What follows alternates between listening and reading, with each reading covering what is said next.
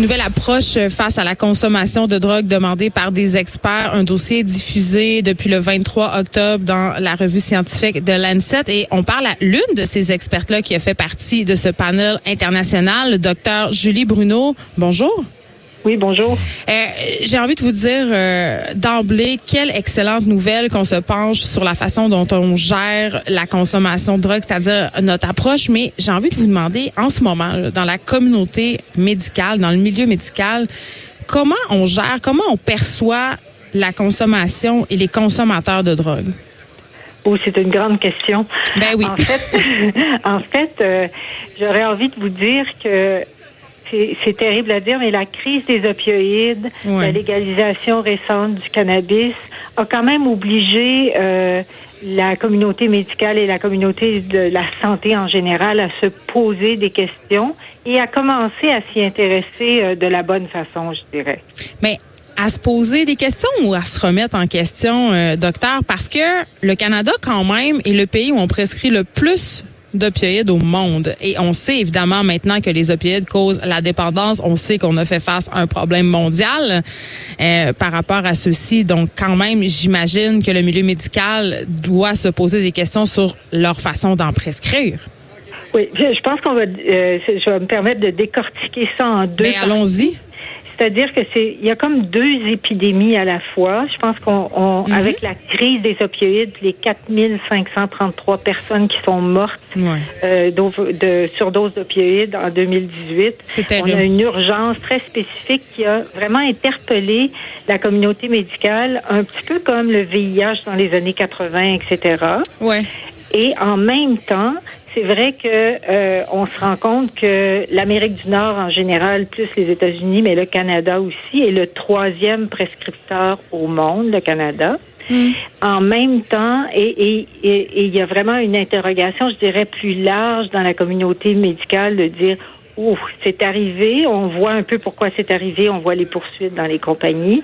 Maintenant, qu'est-ce qu'on doit faire avec ça?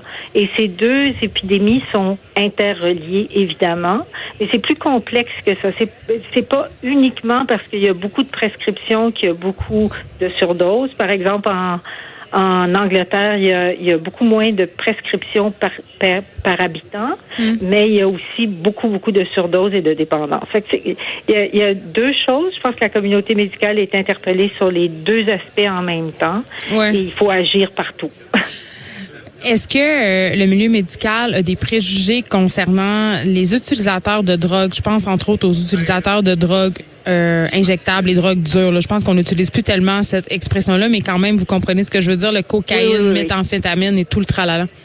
Ben, je pense que euh, moi, j'aime pas beaucoup pointer spécifiquement la communauté médicale. Je pense Mais ça peut être la communauté en général, c'est nous, là. dire. Au, au Ouais. Canada, comme société, on est une société quand même assez ouverte. Ouais. Mais ceci dit, euh, tu sais, la, la, la toxicomanie, la dépendance, ça a toujours été un petit peu pa- un parent pauvre des maladies chroniques finalement. Euh, quand on parle de, de diabète, d'hypertension, de maladies cardiaques, on sait bien qu'il y a des mauvaises habitudes de vie associées à, à certains de ces aspects-là, mais on va pas pour autant jeter la pierre puis dire ben c'est parce que un diabétique c'est parce qu'il mange trop de sucre puis il est pas motivé puis je vois pas pourquoi je lui prescrirais de l'insuline. Alors il y Ouais. y, a vraiment il y a vraiment quelque chose qui a changé profondément dans notre approche et je pense que c'est ce que les papiers disaient et de regarder plus les personnes qui utilisent des drogues comme des citoyens à part entière avec avec une lentille de droits humains. Et là, ça devient beaucoup plus facile de dire OK, ils ont besoin d'aide, ils ont besoin qu'on qu'on- ils ont besoin qu'on réponde à leurs besoins justement et ça peut vouloir et ça veut dire avoir des traitements de qualité mais aussi de l'accès aux traitements de qualité puis des modèles de soins qui leur correspondent. Ben euh, c'est ça parce que évidemment euh, ce que j'apprenais euh, c'est pas surprenant dans Dolancet, c'est que notre consommation globale de drogue à l'échelle planétaire s'accroît. Exactement. Oui. Mais pourquoi? Est-ce que c'est parce que c'est euh, on légalise de plus en plus les drogues un peu partout à travers le monde? Ben, en fait, c'est plutôt l'inverse. C'est que si on regarde euh, les grandes, euh, les grandes ententes internationales sur la drogue, euh, ça a été surtout, surtout de la répression. Et le just say no des années 70-80 est quand même imprègne beaucoup les politiques nationale et internationale autour des drogues. Fait que la question qu'on doit se poser maintenant, ou en fait, la, pas la mm. question, mais la réponse qu'on doit se donner, c'est euh, 40 ou 50 ans de répression, euh, euh, non pas seulement pas freiné la consommation de drogue, mais la consommation de drogue a continué à augmenter. Alors, il faut vraiment euh, changer notre approche puis dire ok maintenant on doit prendre une approche de santé publique. Et euh, avec les approches de santé publique vous savez on a agi on a on a fait de grandes choses. On a juste à regarder euh, comment le VIH était une maladie mortelle dans les années 90 euh, euh, et quand les traitements sont arrivés, ben ça a pris un effort mondial et de l'argent au niveau mondial et une volonté. Puis maintenant, on est à dire on va peut-être éliminer le VIH, euh, les conséquences en tout cas, puis devenir une maladie chronique en 2030. En même temps, docteur Bruno, on, oui, c'est vrai, on a, on a mis en place toutes sortes de politiques sociales pour, euh, si on veut encadrer l'usage de drogue, encadrer les usagers. Je pense entre autres aux sites de piquerie supervisés qui sont, je crois, en tout cas à la lueur des recherches euh, en ce moment, euh, quelque chose de bénéfique, évidemment. sauf qu'on souffre encore, malheureusement, j'allais dire, du syndrome du pas dans ma cour. Tu sais, quand il est question de drogue, on, on, est bien prêt à en parler, on est bien prêt à à appuyer, si on veut, une certaine approche non coercitive, mais on veut, on veut pas le voir.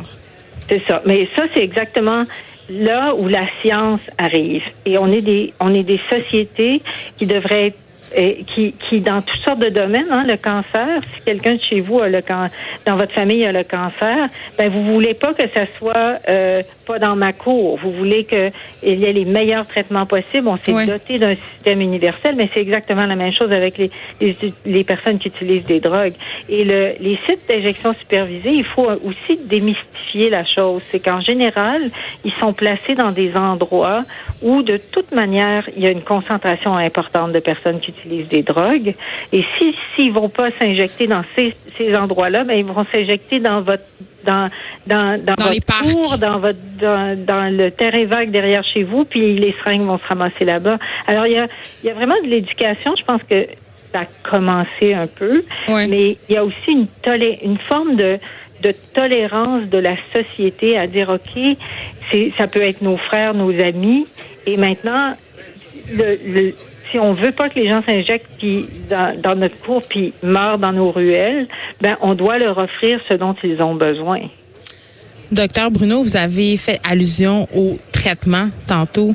Est-ce que c'est facile quand on est un consommateur de drogue d'avoir accès à ces traitements-là? La réponse simple, c'est non. Euh, ça peut être plus accessible dans certains endroits, notamment dans les régions urbaines. Mais euh, d'abord, il n'y a pas des bons traitements pour toutes les sortes de drogues. Et comme vous avez vu dans la série de Lancet, il n'y a pas juste les opioïdes dont on parle, mais il y a, non, il y a les psychostimulants, les drogues de synthèse. Alors, euh, pour les opioïdes, puisqu'on a un traitement qui est très efficace, qui s'appelle les traitements agonistes, surtout avec la méthadone et hmm. la suboxone, euh, ben dans, dans ces cas-là, on a de l'accès qui est très, très, très variable d'une région à l'autre, mais on a aussi de l'accès qui est très variable en forme de quelle clientèle va, va pouvoir répondre à nos approches. Donc, on a beaucoup besoin de, de recherche, mais on ne parle pas de recherche de nécessairement juste de nouveaux médicaments et tout ça.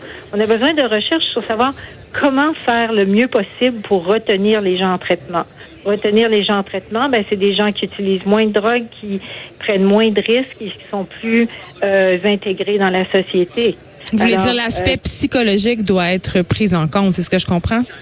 Euh, je dirais, moi, je dirais plus l'aspect global. Les personnes qui utilisent des drogues, c'est pas des toxicomanes. Ils sont pas définis par la drogue qu'ils prennent. Et ils ont souvent, souvent des comorbidités, des problèmes de physique, des problèmes d'hépatite, des problèmes de santé mentale. Alors, tout ça, ça se, ça se prend en charge. Et je dirais que une des ressources très inexploitées pour aider ces gens-là, c'est la prise en charge en première ligne. C'est-à-dire? On, parle beaucoup des médecins de famille, puis les Québécois ont accès à un médecin de famille, mais je peux vous dire que les personnes qui utilisent des drogues, et particulièrement ceux qui utilisent des drogues par injection, ben, sont ils vont pas. ils vont pas chez le moins accès. Mais ben, pas parce qu'ils veulent pas y aller, c'est parce qu'ils n'ont pas accès à un médecin de famille. Non, parce que souvent, euh, bon, ils ont des difficultés de logement et tout ça, c'est bien évident. Je peux pas euh, m'empêcher de vous parler de la légalisation du cannabis. Évidemment, il y en est question euh, dans le dossier, docteur Bruno. Et, et, en tout cas, moi, je crois fermement que ça a contribué à détabouiser la consommation de drogue auprès de la population. Donc, peut-être qu'on pourra en parler plus librement, avoir des approches aussi plus humaines. Par contre, ça a peut-être aussi contribué à une certaine banalisation. On sait que la consommation n'a pas vraiment augmenté, mais avec l'arrivée des produits de cannabis comestibles euh, qui vont être sur nos tablettes en décembre, est-ce que ça pourrait changer la donne selon vous? Est-ce que ça va le, que le, Québec, mettons ça dans la perspective. Le, Québec et le Canada est un des pays où il se consommait avant la légalisation le plus de drogue et où euh, au Québec, il y avait des statistiques, il y avait jusqu'à 60 des, des, des, adolescents en secondaire 5 qui avaient au moins essayé une fois. Oui, au moins une fois. Alors là, euh, la, on, on, est à un an de la légalisation. Euh, les, les, seules choses qu'on peut dire, c'est que ça semble pas avoir, ça n'a pas fait le chaos social, mais tous tous les tous les experts le disent, avant de voir un impact de ces affaires-là, avant de voir vraiment un changement de comportement, puis un changement du marché illégal versus le marché légal, puis des vrais impacts sur la santé publique, ça peut prendre ça peut prendre entre 5 et 10 ans. Donc, il est encore trop tôt. Vous savez, les gouvernements sont, sont malheureusement, heureusement, ça dépend, mais ils sont élus aux 4 ans. Et je pense que il faut le Canada a pris un virage je dirais, euh, il a pris une décision, une décision qui est courageuse dans la mesure où c'est sûr que l'impact euh, aura pas de pas une répercussion directe positive sur mettons des élections la prochaine euh, fois. Ouais, courageuse la décision, docteur Bruno, mais rapide quand même selon plusieurs experts. Ben, ça dépend de quoi on parle. Euh, je, je voudrais pas trop euh, m'émisser là-dedans, mais je veux dire les, les études sur les, les c'est-à-dire les études sur le cannabis en tant que tel, le cannabis médicinal, la, la l'acceptabilité sociale de ça, ça a quand même été quelque chose qui a été préparé dans, depuis plusieurs, plusieurs années avant que euh, le gouvernement décide de dire OK, on y va. Mm. Alors, oui, c'est rapide, mais en même temps, c'est pas comme quelque chose qui arrivait à, dans un dans dans une discussion sociale qui n'avait pas lieu. Hmm. Docteur Julie Bruno, merci. Je rappelle qu'on vous parlait puisque est diffusé depuis le 23 octobre une série de textes dans The Lancet. On appelle en fait à une nouvelle approche internationale face à la consommation de drogue. Merci beaucoup de nous avoir parlé. Merci beaucoup. Bonne journée.